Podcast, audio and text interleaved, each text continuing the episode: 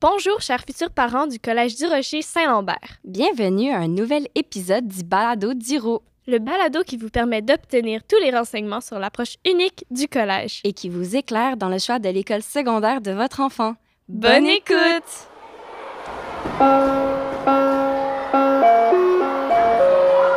Bonjour, je suis votre hôte Caroline Fournier, conseillère aux communications au Collège du Rocher-Saint-Lambert. Je discute aujourd'hui avec Madame Gabrielle Ménard, directrice adjointe des services pédagogiques au Collège.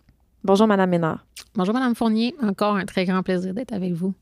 Merci d'avoir accepté de participer à ce deuxième épisode de Balado. C'est un plaisir de vous retrouver aujourd'hui. Madame Ménard, dans cet épisode, nous allons euh, discuter ensemble du processus d'admission au Collège du Rocher-Saint-Lambert. Donc, euh, d'abord, pouvez-vous nous présenter les grandes lignes de ce processus, la vision derrière euh, le processus actuel d'admission au collège?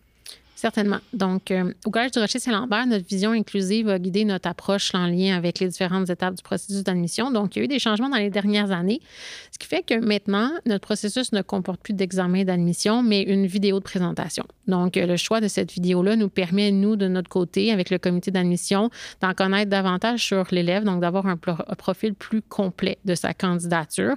Euh, ce qui nous permet aussi, on pense, de, de réduire le stress que les élèves du primaire vivent pour euh, être admis dans une école euh, secondaire telle que la nôtre. Donc, euh, le, comité d'admission considère à la fois les résultats scolaires qui sont dans les bulletins du primaire, mais aussi ce que l'élève être capable de nous présenter dans la vidéo.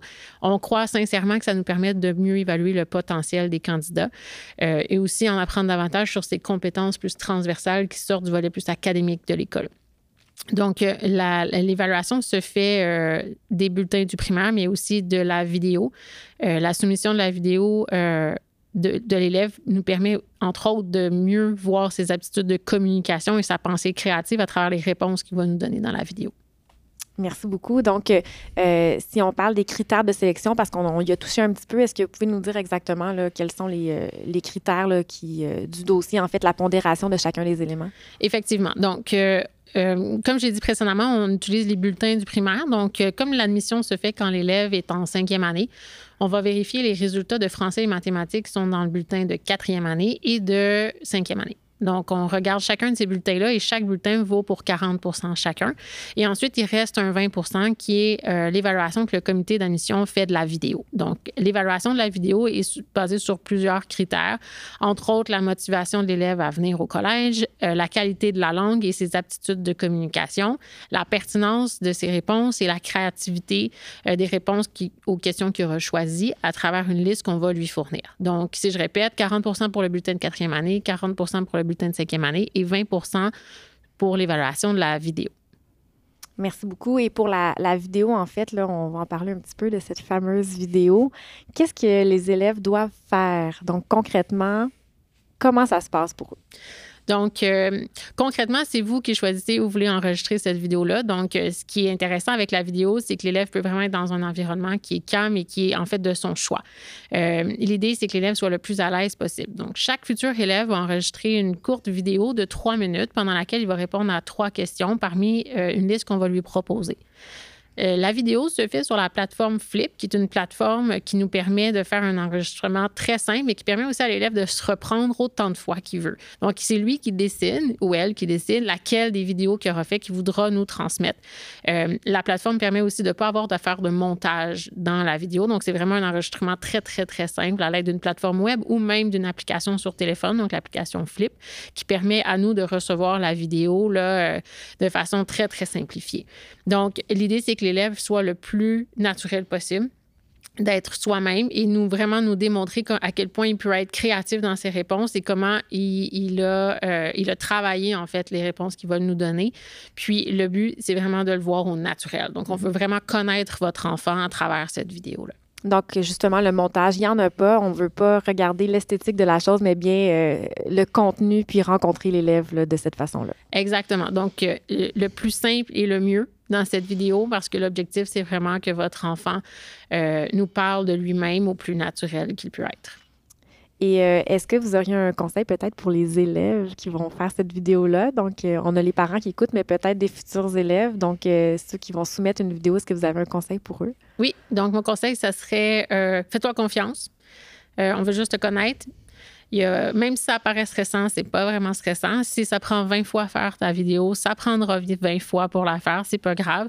Donc, euh, même nous, les adultes, quand on parle dans un micro, comme moi en ce moment, ou quand on enregistre des vidéos, on se trompe, on se reprend, puis on continue. Donc, sois toi-même, fais-toi confiance, puis euh, souris, ça va bien aller. Oui, c'est un excellent conseil, des excellents conseils pour les futurs élèves et les futurs parents. J'aimerais qu'on parle un petit peu des dates avant de terminer. Donc, euh, en fait, des étapes, des grandes étapes dans notre processus d'admission.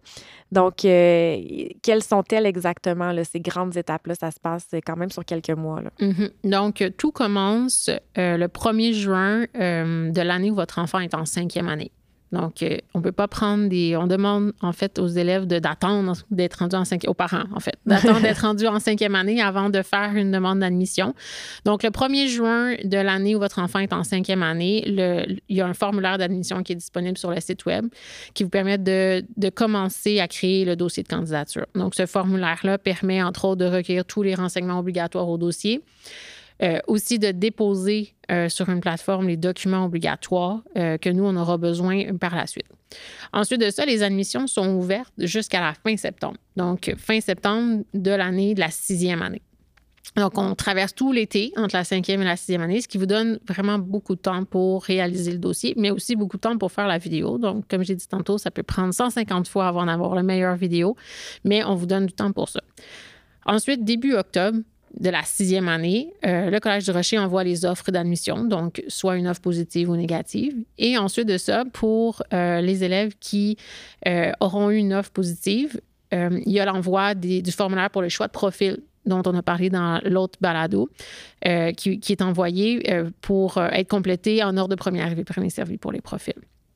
Pour les candidatures qui sont tardives, donc le, le formulaire d'admission s'ouvre à partir du 1er novembre de chaque année pour l'année suivante. Donc, c'est possible de faire une demande d'admission pour tous les niveaux du secondaire à partir du 1er novembre pour l'année qui s'en vient.